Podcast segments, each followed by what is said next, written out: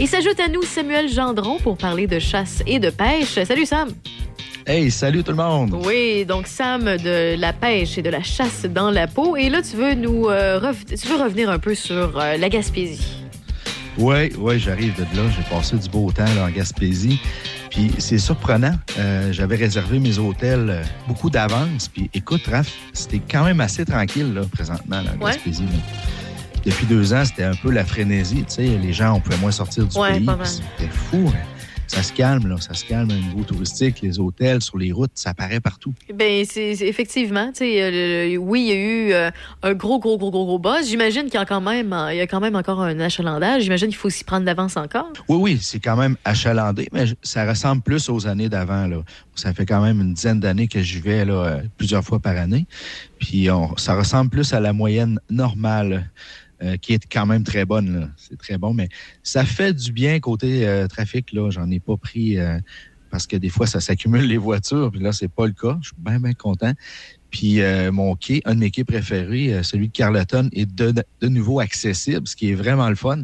Il est en construction depuis deux, trois ans, qui était fermé.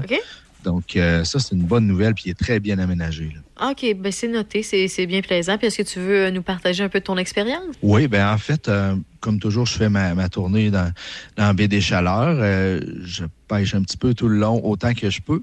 cette, cette année, ce qui m'a vraiment marqué, j'ai décidé d'aller prendre une pause un soir à, à percer carrément. Là, j'étais euh, tu vas peut-être être jalouse ou peut-être pas, mais je me suis installé à terrasse là, à Pied de Caribou en face du Rocher Percé.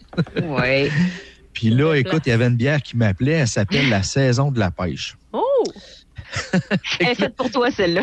oui, c'est ça. Là, ça s'appelle la saison de la pêche. C'est une bière de saison sûre. C'est une sûre, dans le fond. Bien froide, il faisait chaud, elle était délicieuse. Puis là, je regardais le rocher percé. Tout le monde au Québec connaît le rocher percé. C'est un icône. Mais je me suis dit, tu sais, le rocher, on n'en parle pas souvent. Il vient de où, un peu de son histoire, etc. Je suis allé chercher un peu d'informations que j'avais le goût de vous partager par rapport au ah, rocher. Pourquoi pas, vas-y donc. Ben oui. Ben, gars, tu vois, le rocher, premièrement, là, il est fait de calcaire. Ça serait. C'est juste fait de calcaire, donc il y a de l'érosion à chaque année qui se fait de cette. Oui, ça, se peut que, ça se peut qu'on le perde à un moment donné, que ce soit plus un rocher, mais un U percé. un U percé, c'est ça, exactement. Oui. Tu savais qu'il y a environ 300 tonnes de roches qui tombent à chaque année 300 du tonnes? rocher. Ah, c'est épouvantablement énorme, ça. oui, c'est l'équivalent d'un pick-up, d'une camionnette pleine de roches à chaque jour. Fait que c'est des choses qu'on ne sait pas, puis c'est de même que les trous sont formés, puis c'est de même qu'on va perdre aussi à un moment donné notre, trou. Euh, le rocher percé, euh, c'est vieux de 375 millions d'années. Euh, c'est quelqu'un qui l'a l'a jamais vu en vrai, là, c'est environ un demi-kilomètre de long, 300 pieds de large par 280 ben, Je lève la main, je l'ai jamais vu en vrai, moi. Ah, pas, ben, encore. Pas encore. tu pourrais aller au Pit Caribou, choisir une bière qui te convient, puis regarder ça. Ah, t'inquiète, euh, si je fais la route des bières en Gaspésie, j'ai plus qu'une place à faire. ah, c'est clair, ben, tu sais, comme tu as la Oval qui est un peu retirée, euh, moins touristique, mais je te dirais que c'est quelque chose les, euh, les, naufrageurs à Carleton, entre autres. Là, ça se en tête. Là. Euh, il y a déjà eu quatre arches, apparemment. Je suis allé voir un ah. peu dans la littérature. Ouais, quatre arches, ça fait longtemps de ça. Euh, ce qui est répertorié, en 1845, il y en a une qui est vraiment qui, qui, est répertoriée comme existante, qui s'est écroulée dû à l'érosion. Puis c'est ça qui crée l'obélisque. Au bout du rocher, on a comme un autre bout de rocher. Là. Fait que, avant, c'était un arche. Là, ça. OK, ça, je te pas au courant. Oui. Mais Sam, est-ce que tu sais s'ils permettent encore? Il fut un temps où on pouvait passer en canot ou en kayak en dessous, c'est comme où le, trou du rocher percé. Ils ne doivent plus permettre ça avec, euh, avec l'érosion dont tu parlais? Exactement. Depuis quelques années, on peut plus. Euh, on peut s'approcher en bateau. À marée basse, il y a des gens qui s'aventurent près. Euh, la pêche est bonne au barreillé même. J'ai des, je connais des gens qui font de la bonne pêche tout près, mais c'est plus protégé que jamais là, parce qu'il y a un danger réel. Puis lorsqu'on est sur le site, à plusieurs, et on peut le voir de plusieurs angles, le rocher. Là. Il y a toujours des affiches. Faites attention, euh, les parois sont dangereuses, etc. Donc, euh, non, on peut plus vraiment comme aller euh, à côté ou en dessous, encore pire. Oui, c'est ça, exactement. Ça me fait penser, euh, en fait, euh, je sais pas, c'est pas pendant toute la, la, même chose, puis la même destination, là, mais je suis allée une fois au Mexique, à Riviera Maya. Puis j'avais été voir une des, euh, une des sept merveilles du monde qui s'appelle Chichen Itza, qui est une pyramide. Puis moi, quand j'y suis allée, c'était la première année que euh, les, euh, les touristes ne pouvaient pas faire la, visite et monter dessus. Dans le fond, on ah. pouvait aller à côté, on pouvait visiter le site avoisinant, mais on ne pouvait pas monter dessus pour plusieurs raisons. en fait, il y avait deux raisons. Euh, la première, c'était justement l'érosion, là, le fait qu'elle s'effritait avec les années parce que ça, ça a plusieurs, plusieurs, plusieurs milliers d'années. Puis aussi parce qu'il y a déjà eu une touriste qui est tombée dans la pyramide. Oh, fait que ça, c'est deux choses parce qu'en fait, il y, a, une place où qu'on peut euh, rentrer en haut sur le top complètement, mais on peut pas parce que la manière qu'une pyramide s'est faite, si tu vas là, c'est un trou. Fait que euh, même s'il y avait une, une euh, pas une banderole, mais quelque chose, puis que c'était une visite. Il y a quelqu'un qui a une fausse bonne idée de checker. Euh, ah, puis c'est ça. Fait que, tu sais, c'est genre de, de, de, Mais tu sais, ça me fait. Tu me parles qu'on peut pas aller euh, très, très près. Ouais, c'est un peu séminaire, mais c'est vraiment pas le même contexte. Là, mais. Je, OK. Ben, c'est intéressant. Je ne savais pas ça. Oui, ben c'est ça qui arrive. Puis je suis allé voir même pourquoi pourquoi il y a de l'érosion sur le, rocher percé. En fait, c'est comme je disais en introduction, c'est constitué de calcaire, cette grosse motte de roche, mettons. puis l'eau, elle s'infiltre à travers le, calcaire, OK? Puis là, après ça, euh, dans les temps froids, euh, ça gèle. Puis là, ça prend de l'expansion environ, environ 10% puis ça fait éclater la roche. C'est simplement ça. Puis ça se fait surtout dans les changements de température de saison. Euh, en terminant par rapport au rocher percé, euh, ben, en fait, c'est le fun de savoir qu'il fait partie d'un parc national avec l'île Bonaventure. C'est un refuge pour les fous de bassin, entre autres. OK, OK. Bon, mon Dieu, OK. Je, je bon Dieu, j'apprends nombre de choses. Euh, je me créerais en train d'écouter un documentaire à Canal D. Pas ça? Est-ce que tu avais d'autres petits détails là-dessus? Non, non c'est ça qui me venait en tête. J'avais le goût de partager. Ben, on connaît tout le rocher, puis on ne sait pas tout. Ben, merci de, de, nous avoir partagé tes recherches sur la Gaspésie et le rocher percé. Et là, on s'en va du côté du faucon pèlerin. Décaissé, pourquoi? Parce que t'aimes ça. Ah, ben, en fait, moi, j'aime bien les faucons. Je trouve ça beau. Euh, moi, en fait, je suis une des bizarres qui, sur Internet, on peut euh, suivre des pages de, vidéos de, chatons ou de chiots. Euh, ben, moi, je suis des pages d'oiseaux. Fait que j'en vois toutes les sortes souvent. Là. Mais, mais pourquoi tu veux nous parler du faucon pèlerin? Ah, c'est pas compliqué. C'est parce que moi, personnellement, c'est mon oiseau préféré. Je l'aime. J'ai toujours j'ai eu une fascination. Un moment donné, j'étais, je me souviens pas, sans blague, je pense c'était ça en Australie. J'étais à une, une, place dans un parc animalier. Puis là, tu sais, le classique, là, euh, y a-tu des volontaires pour se mettre un gant de cuir puis tenir un petit morceau de oh, viande puis faire venir le faucon? Puis là, le faucon était bien haut. La, dame l'a appelé pour, qu'il s'en vienne. Puis il y avait des petites clochettes ses pattes. Là. Il arrivait tellement vite que le son des clochettes, c'était comme des timers. J'ai vécu de quoi là, j'ai comme fait, waouh, moi je capote, c'est mon oiseau préféré. Puis euh, j'ai le goût d'en parler un peu parce que, écoute, euh, c'est un oiseau euh, emblématique. des fois, c'est pas tout le monde qui le connaisse. Mais tu sais, de savoir qu'il peut atteindre des vitesses de 300 km/h pour atteindre ses proies, moi, ça m'impressionne. Est-ce qu'on en a beaucoup au Québec? la population est quand même mieux qu'elle était.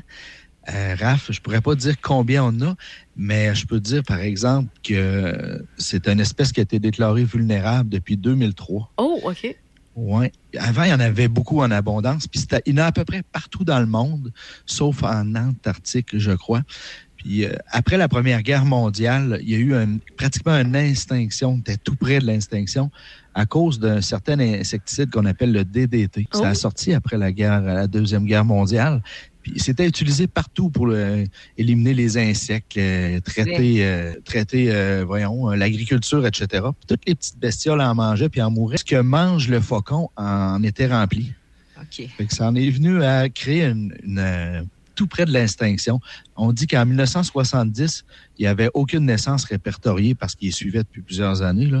C'est allé jusque-là. Uh-huh. Combien il y en a aujourd'hui, je ne le sais pas mais je sais que depuis 2017, on dit que c'est une, espèce qui est non en péril. Ça fait pas longtemps. Ça a été pendant, il y a 2017, à peu près 50 ans, là, ça a été comme... Euh, en péril. Là. OK, OK, mais c'est ça. Tu sais, euh, souvent, il y en a qui chialent. Là, il y a des pesticides qui sont encore disponibles aux États-Unis, qu'on n'a plus au Canada. Ah, puis là, euh, je ne savais pas que ça pouvait affecter autant certaines espèces impressionnantes comme le, faucon pèlerin. Pas souvent, on pense que c'est surtout des insectes qui sont essentiels à notre flore et faune. Mais celle-là, tu m'en apprends une. Je savais pas que ça pouvait. OK, OK. Ben, c'est Ce que ça faisait, là, Raph, c'est que les faucons, ils mangeaient euh, leur proie qui en était infectée, si on peut dire. Puis eux, le problème que ça créait, c'est que leur coquille de leurs œufs devenait extrêmement fine. Puis euh, là, quand ils étaient dans le nid pour les couver, ils, écrasaient. Ils ah, écrasaient le. Ouais. Ah, c'est vraiment cruel, ouais. C'était dû au DDT. OK. Bon, ben, on en apprend un petit peu plus euh, là-dessus. au moins, quelqu'un s'est réveillé à temps là-dedans. C'est quand même pas pire, là. Oui, c'est ça. Ils regardent, eux autres, là, ils leur nez est fait vraiment différemment de bec d'oiseau. Euh, il y a des déflecteurs dans le nez. Puis ça, se compare un peu à l'entrée d'air d'un réacteur d'avion. Ça lui permet de respirer pendant qu'il ah oui, pendant qu'il Oui, exactement. Il peut respirer en même temps. Lui, il étouffe pas. Tu sais, nous autres, on descend à une montagne russe puis on cherche notre air. Oui, oui, clairement. Là. Des fois, écoute, à, 100 km/h, sort pas ta face. Là, dans... D'un, c'est bizarre. De deux, euh, de, deux, t'auras pas de fun. lui, à, 300 km/h, il s'en va, peinard, il respire. Bon, je vais aller chercher un pigeon, aller chercher un corbeau. Eh ben. Fait que justement, ces proies, là, c'est les mouettes, les corbeaux, les canards, les chouettes, euh, les pigeons. C'est ce qu'ils mangent le plus. Pas mes pigeons, je les aime, mes pigeons. Ah oui, c'est là aussi.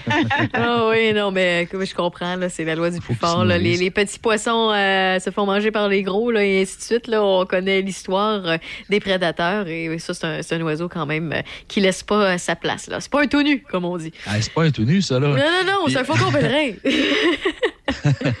un pigeon, là, avec la vue qu'il a, le, faucon pèlerin, il peut voir un pigeon en vol à plus de 6 km de haut. voyons donc. C'est quelque chose, hein? Ben, voyons donc. Eux autres, ils n'ont pas besoin de lunettes. Là. Eh non, ils ne sont, pas comme moi. Hey, Seigneur. la quarantaine. Seigneur, moi, j'enlève mes lunettes. je vois flou rare euh, de loin. Euh, ceci dit, on passe du faucon au caribou. Ouais, j'ai des bonnes nouvelles pour ça. Moi, je suis bien content. On en parle de temps en temps, tu sais, nos caribous euh, de Charlevoix. On a aussi ceux de Val d'Or. Ben là, au mois de juin, on a cinq bébés caribous, cinq fans qui sont nés entre le 2 et le 24 juin. Euh, de six femelles différentes. On sait que les caribous de Charlevoix sont maintenant dans un enclos fermé. On compte 21 individus maintenant. On est proche de la perte totale, mais c'est positif d'avoir cinq naissances. Puis on voit déjà euh, un petit résultat par rapport à, les tenir en enclos pour euh, les protéger, les aider, les nourrir et les suivre. Donc, on est en train de faire euh, une très bonne job euh, là-dessus, finalement. C'est ce que Oui, mais c'est un côté, ouais, c'est un point positif. On est rendu à 21, donc on était à 16 avant le mois de mai. Fait que ça monte tranquillement. Puis euh, Val d'Or, j'ai suivi Val d'Or aussi. On a eu deux fans cette année. Deux, ouais, deux bébés. Une femelle puis un mâle. Fait que, écoute, là, ça veut dire qu'on est maintenant neuf individus à Val d'Or. C'est, c'est sur le bord de la ligne qu'il n'y en ait plus vraiment, mais euh, on s'en va. Moi, je trouvais que c'était une bonne nouvelle. On a eu sept bébés fans caribou là, dans les derniers mois. C'est une bonne nouvelle. Puis les enclos, euh, s'ils peuvent s'inspirer un peu de l'Ouest canadien, on avait déjà parlé dans la manière d'aider les femelles, bien les nourrir, puis tout ça. Mais je pense qu'on peut remonter la pente, mais c'est vraiment un jour à la fois. Ben, petite question, là, euh, souvent, on, on parle de chasse et de pêche, mais là, présentement, à moins que je me trompe, euh, euh, Marie-Jo et moi, on n'est pas des, des, chasseuses, sais. j'ai attrapé une fois au chalet, là, puis, puis sinon, tu sais, j'ai longtemps pêché, mais je suis inactive depuis, depuis plusieurs années quand même, par, par manque de temps, malheureusement. Là. Je, je, ne prends pas le temps de le faire alors que c'est une, une, activité que j'aimais beaucoup. Mais on s'y intéresse quand même à tout ce qui est pêche, chasse, animaux, faune et tout ça, la nature. Puis c'est intéressant de t'entendre parler aujourd'hui, Sam. Euh, puis, euh, est-ce que nous, en tant que personnes qui ne sont pas nécessairement des chasseurs, chasseuses, on a, on a une manière qu'on peut contribuer puis aider justement, euh, tu sais, là, tu nous parles de caribou, là, que ça va bien, puis que c'est une espèce qui est en train de reprendre un peu du poil de la bête. y a-t-il quelque chose qu'on peut faire, nous autres, pour, pour aider, soutenir ou par rapport au caribou, on ne peut pas faire grand-chose. Il y a eu beaucoup de consultations. Je pense qu'ils viennent de terminer. Ils ont été un peu partout au Québec. Euh, c'est un groupe privé, ben, un groupe indépendant euh, au ministère qui a fait des consultations. Les gens pouvaient aller voir, euh, amener leur opinion, leurs suggestions. Qui allaient tout être amassés là, pour, pour en sortir une conclusion, une thèse. Mais concrètement, on peut rien faire, toi puis moi, puis Marie, là, là-dessus, non. À part d'en parler en pause, à part d'en parler puis valoriser leur protection. Ça se passe beaucoup au niveau des prédateurs. Dans le cas des caribous, là, les caribous forestiers, je fais, faire attention, il y a plein d'espèces, là. Mais euh, les prédateurs sont de plus en plus présents. Puis des fois, c'est à cause de la déforestation. On va changer, les, entreprises forestières vont changer un peu l'écosystème. Euh, plus de facilité pour l'ours à se déplacer, pour le loup, exemple. Donc, euh, ça resserre un peu les territoires des caribous. C'est un peu ça qui se passe. C'est pas juste la coupe forestière, mais ça en fait partie. Mais concrètement, là, dans ce dossier-là, on peut on, ne peut que suivre et souhaiter le, le meilleur. OK, bon, ben c'est noté. Ben merci beaucoup, euh, Sam Gendron, de la pêche et de la chasse dans la peau. Si jamais on a des questions, on, on veut te suivre, on veut regarder les chroniques que tu fais, euh, ce que tu fais à la télévision, aussi à CJSR, comment on fait? Mm-hmm. Il y, a plein, il y a plein de manières de me suivre. Puis là, tu me fais penser, je vais avoir un, tirage très, très bientôt, un concours intéressant. Euh, je vais faire gagner euh, une excursion sur le fleuve en ma compagnie et la compagnie d'un guide pour l'initiation à la pêche sur le fleuve. Euh, aussi, je vais avoir une canne à pêche à faire tirer. tout ça, on va pouvoir le voir sur la page ou le groupe Facebook La pêche dans la peau. On peut voir aussi sur la pêche dans la peau.com.